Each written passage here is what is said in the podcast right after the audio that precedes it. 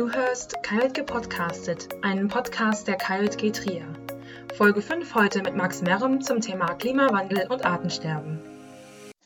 Herzlich willkommen zu einer neuen Folge KJG Podcastet. Heute wieder mit Niklas aus dem DA und wieder mit einem etwas anderen Format. Wie ihr wisst, stehen bei der KJG nicht immer nur Spiel und Spaß im Vordergrund, sondern wir arbeiten auch gerne mal inhaltlich und schreiben uns das auch auf die Fahne, dass wir da aktiv sind an der Stelle. Und dementsprechend haben wir auch letztes Jahr auf der Diözesankonferenz im November entschieden, dass wir dem Jubiläum verschiedene Schwerpunktthemen geben möchten. Eins dieser Schwerpunktthemen ist das Thema Klimawandel und Artensterben. Da jetzt das Jubiläumswochenende am 1. Mai-Wochenende ausgefallen ist, haben wir uns überlegt, dass wir auch diesem Thema in diesem Podcast einen Raum geben möchten und es hier betonen möchten. Und bei einem Spaziergang im Wald während des harten Corona-Lockdowns habe ich dann ein Schild gesehen, auf dem stand, was hat der Klimawandel hier angerichtet von Landesforsten Rheinland-Pfalz. Als ich dann dieses Schild gesehen hatte, ist mir aufgefallen, okay, ich muss gar nicht so weit wegschauen, um Klimawandel und Artensterben zu sehen, sondern der Blick vor Ort genügt schon und hier sind die Folgen auch schon sichtbar. Und um das Thema ein bisschen zu vertiefen, haben wir dann einen Experten gefunden, Max Merm, selbst seit 87 KJG-Mitglied und eng mit der Jugendarbeit verbunden und freiberuflicher Forstsachverständiger, ist heute mit mir in diesem Podcast und wird mit mir über das Thema Klimawandel und Artensterben sprechen. Hallo Max. Ja, hallo Niklas. Freut mich sehr, dass ihr euch für den Klimawandel bzw. auch für den Wald interessiert und dass ihr euch für so einen alten KJG Krufti auch noch interessiert und mich gefragt habt, ob ich da was zu sagen kann. Ja, wenn du möchtest, darfst du dich jetzt auch noch mal kurz vorstellen, damit die Leute wissen, mit wem sie es zu tun haben, was so dein Bezug ist, warum du heute hier mit mir in dem Podcast sitzt. Und dann würde ich sagen, steigen wir danach ins Thema ein.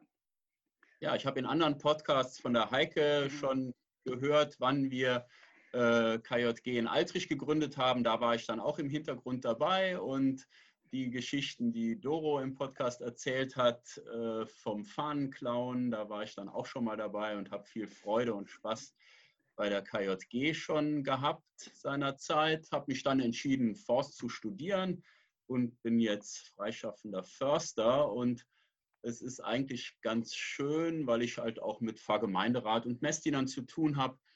Ähm, immer mal so die Schnittstelle Stelle zu sein oder auch der Exot zu sein. Also bei den kirchlichen Gruppierungen ist man dann so der Förster oder auch der Jäger. Das sind da eigentlich gar nicht so viele und nicht alle.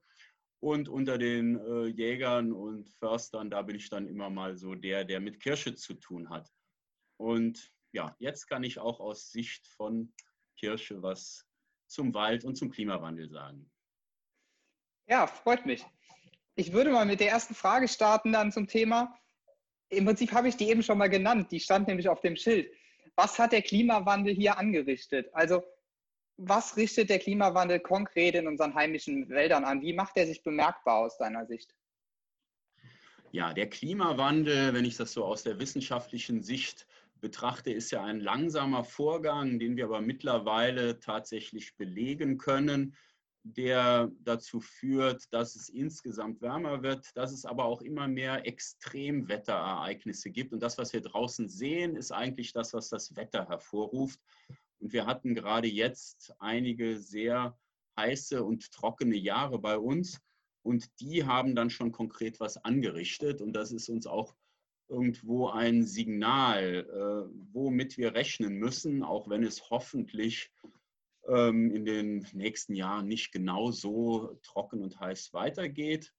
Aber wir haben gesehen, äh, dass manche Baumarten an dieses ähm, Wetter nicht angepasst sind.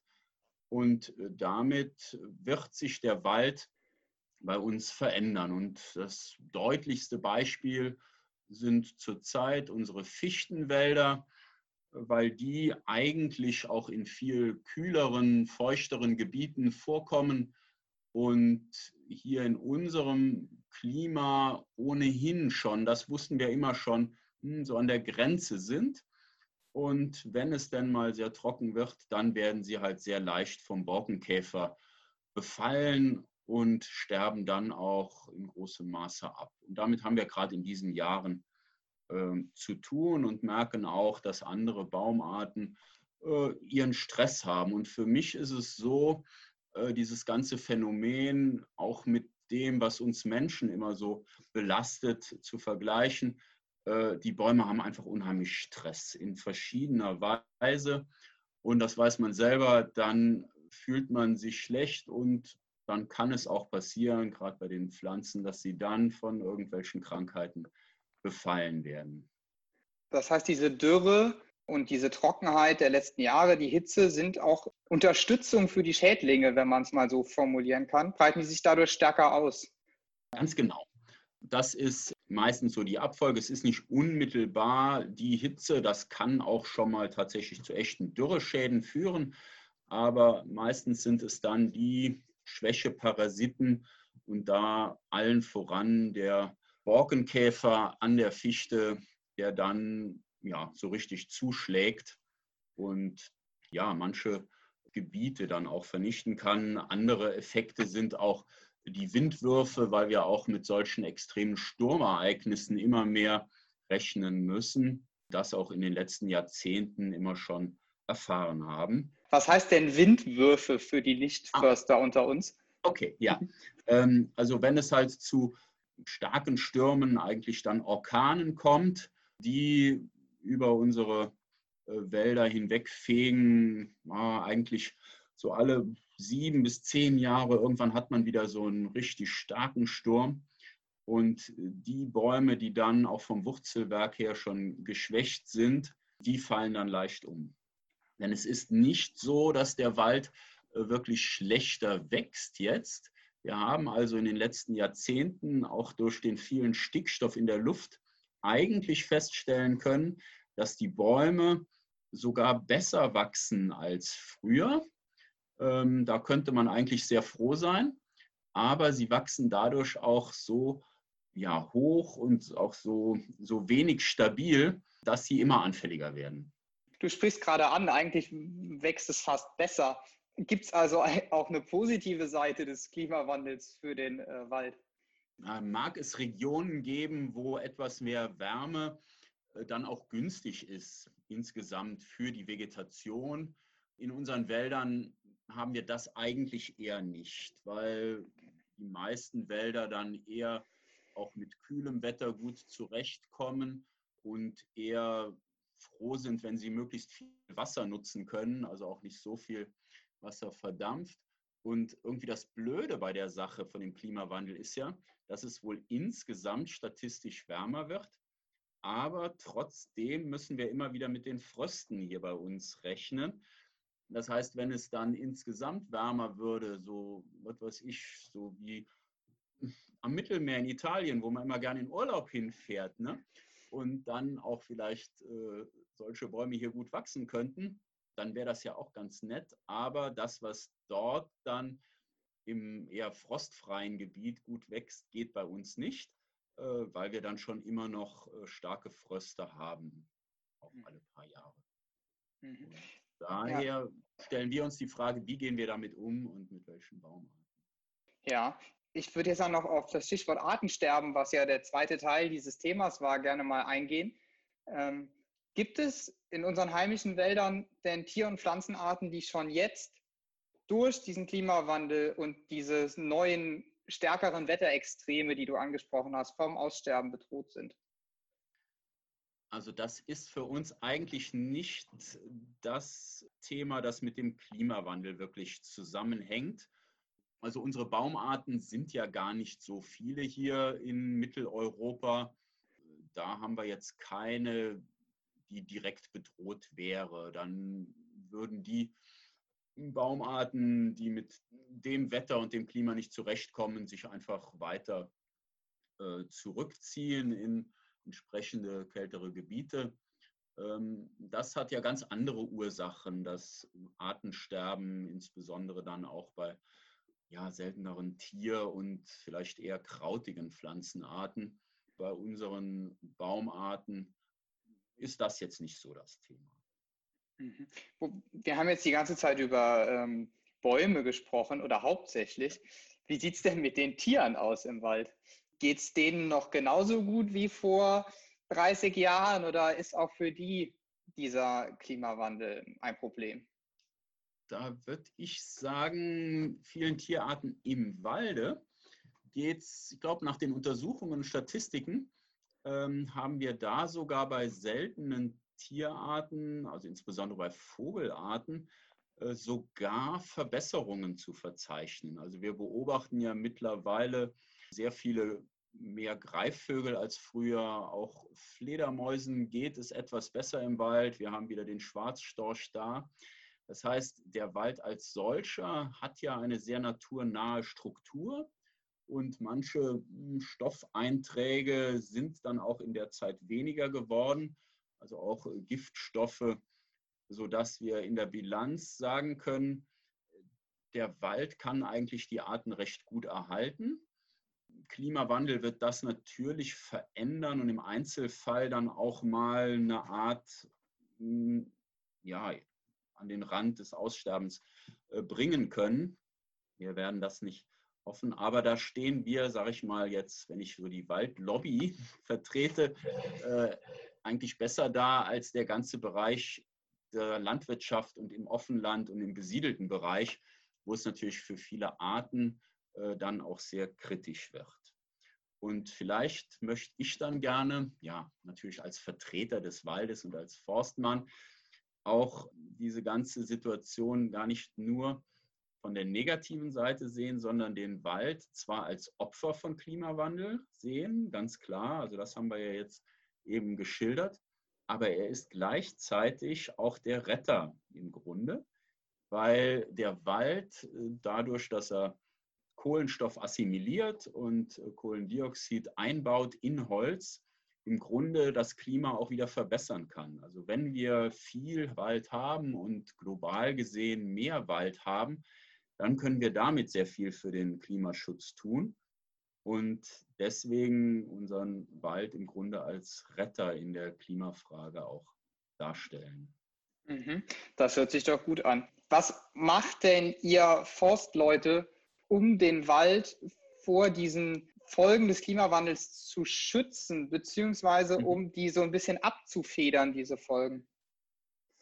Ja, genau. Das ist jetzt für uns eine wichtige Aufgabe, darauf zu reagieren. Und wir können nicht von heute auf morgen den Wald so klimafest machen, äh, dass es hinhaut, weil der Wald einfach lange wächst, langsam wächst. Das macht ihn auch einigermaßen stabil, aber in den Folgen von Klimawandel dann auch wieder sehr empfindlich. Und diese Zeiträume, die wir brauchen, die sind halt sehr lang.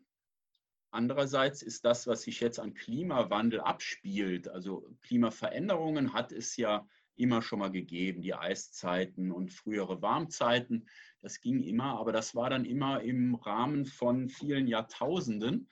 Und jetzt geht einfach alles viel zu schnell. Also das ist, glaube ich, der wichtige Aspekt und den sehe ich dann auch bei uns Menschen, dass einfach Veränderungen so schnell vonstatten gehen, dass wir damit nur schwer zurechtkommen. Und das ist auch das, was den Bäumen jetzt zu schaffen macht. Und das schaffen auch die, die Wälder nicht alleine. Und da müssen wir unterstützen. Dadurch fallen natürlich auch ganze Baumarten wieder weg. Also das typische Beispiel die Fichte.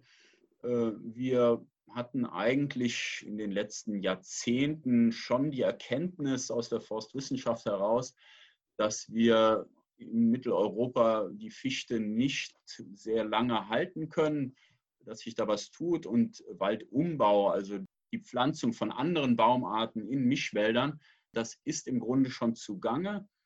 Nur jetzt geht alles sehr schnell gerade. Und wir müssen jetzt halt schnell reagieren und die Wälder sind noch nicht so weit. Und unsere Strategie ist dann, sehr gemischte Wälder mit Baumarten zu entwickeln, die auch bei einem erwarteten Klima, was wir ja noch gar nicht so genau kennen, eine gute Aussicht haben, dann stabil zu sein. Ne? Und da hat leider noch keiner die Wunderbaumart gefunden. Auch das Patentrezept äh, steht nicht da. Und das ist, glaube ich, auch gut so, deswegen setzen wir eher auf Vielfalt. Einmal auch eine Vielfalt an Konzepten, wie man da rangeht. Da haben Landesforstverwaltungen spezielle Strategien und private Waldbesitzer haben wieder andere Strategien. Und diese Vielfalt hat uns bisher immer sehr gut davor bewahrt, dass es einen großen Zusammenbruch gab. Und jetzt wird das auch im Kleinen, im Wald so sein müssen, dass wir Baumarten mischen und äh, gemischte Wälder auch schon so pflanzen oder auch wachsen lassen und pflegen, dass wir davon ausgehen, die sind für viele verschiedene äh, Klimaszenarien gewappnet. Das hört sich doch auch an, als würde es funktionieren, beziehungsweise als wäre es eine Aufgabe, die gar nicht stemmbar ist innerhalb eines Menschenlebens, sondern die einfach von den nächsten Generationen dann auch fortgetragen und fortgeführt werden muss, oder? So ist das, genau. Wenn wir das ja. erkennen, dass ja die Wälder, die wir jetzt äh, draußen haben, die schönen, großen, alten Wälder, ja auch nicht von uns begründet worden sind, sondern von unseren Urgroßeltern. Und deswegen ist es jetzt auch unsere Aufgabe, den Beginn zu etablieren für einen entsprechend strukturierten Wald. Und je nach den Erkenntnissen werden andere das auch wieder anders äh, fortführen. Aber jeder hat dann auch die Verantwortung, in seiner Zeit das Beste jeweils zu tun. Ich würde auch nicht hingehen und denen, die seinerzeit die großen Fichtenmonokulturen gepflanzt haben, vorwerfen, dass sie das getan haben und wir jetzt damit den Ärger haben. Die haben das damals nach bestem Wissen und mit einer guten Zielsetzung getan, mit viel Eifer und im Grunde profitieren wir auch sehr von dem vielen Holz, was jetzt im Wald steht. Und so müssen wir unseres tun. Und was wichtig ist für mich und was ich auch gerne so mitgeben möchte, dass wir auch da im Wald viel selber tun müssen. Wir müssen auch Holz nutzen, weil das im Grunde den Kohlenstoff wieder aus dem System nimmt und damit dem Klimaschutz dient. Und wir müssen auch wieder die richtigen Baumarten pflanzen, damit unsere Nachkommen nachher auch brauchbare Bäume und auch brauchbares Holz haben werden. Äh, das ist ja dann auch unsere Verantwortung im Rahmen der Nachhaltigkeit, dass wir da äh, mit gutem Gewissen sagen können, wir haben den Wald auch so wieder aufgebaut, dass er den kommenden Generationen dienen kann. Okay, jetzt hast du darüber gesprochen, dass man im Prinzip ja nachhaltig agieren möchte an der Stelle und auch in die Zukunft blicken möchte. Und das sind ja auch Themen, wo wir in der KJG uns mit beschäftigen. Und wir KJGler und KJGlerinnen sind ja auch durchaus dafür bekannt, dass wir nicht so gerne zu Hause rumsitzen und Däumchen drehen, sondern auch selbst was machen wollen. Wie ist das denn? Habe ich als Einzelperson oder haben unsere Mitglieder und Mitgliederinnen als Einzelpersonen die Chance, da dem Wald zu helfen? Also ich würde so empfehlen, als ja, guter Waldbesitzer erstmal froh zu sein, dass der Wald ein äh, tolles Geschenk der Schöpfung ist und dann auch, wenn man den Wald mal besucht, ähm, ihn zu würdigen und zu genießen.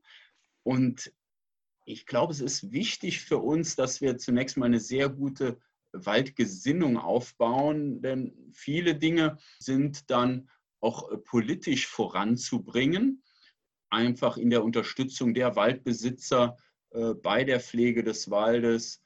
Und ähm, ja, wenn man Waldbesitzer ist, dann kann man natürlich da viel machen, aber das ist man ja normalerweise nicht. Und wenn man als Waldbesucher froh ist mit dem Wald, dann wird man im Zweifelsfall auch bei politischen Fragen sich dann eher mal pro Wald entscheiden. Und das ist, glaube ich, wichtig, dass unsere Bevölkerung da eine gute Gesinnung hat und einmal bei uns äh, die gute Waldentwicklung unterstützt. Viel wichtiger ist da natürlich ganz global gesehen, dass wir auf der Welt, wo wirklich der Wald gefährdet ist und bedroht ist, den Wald auch erhalten und im Einzelfall dann äh, gucken, dass man halt auf Tropenholz verzichtet, weil wir ja auch selber gutes Holz hier produzieren können.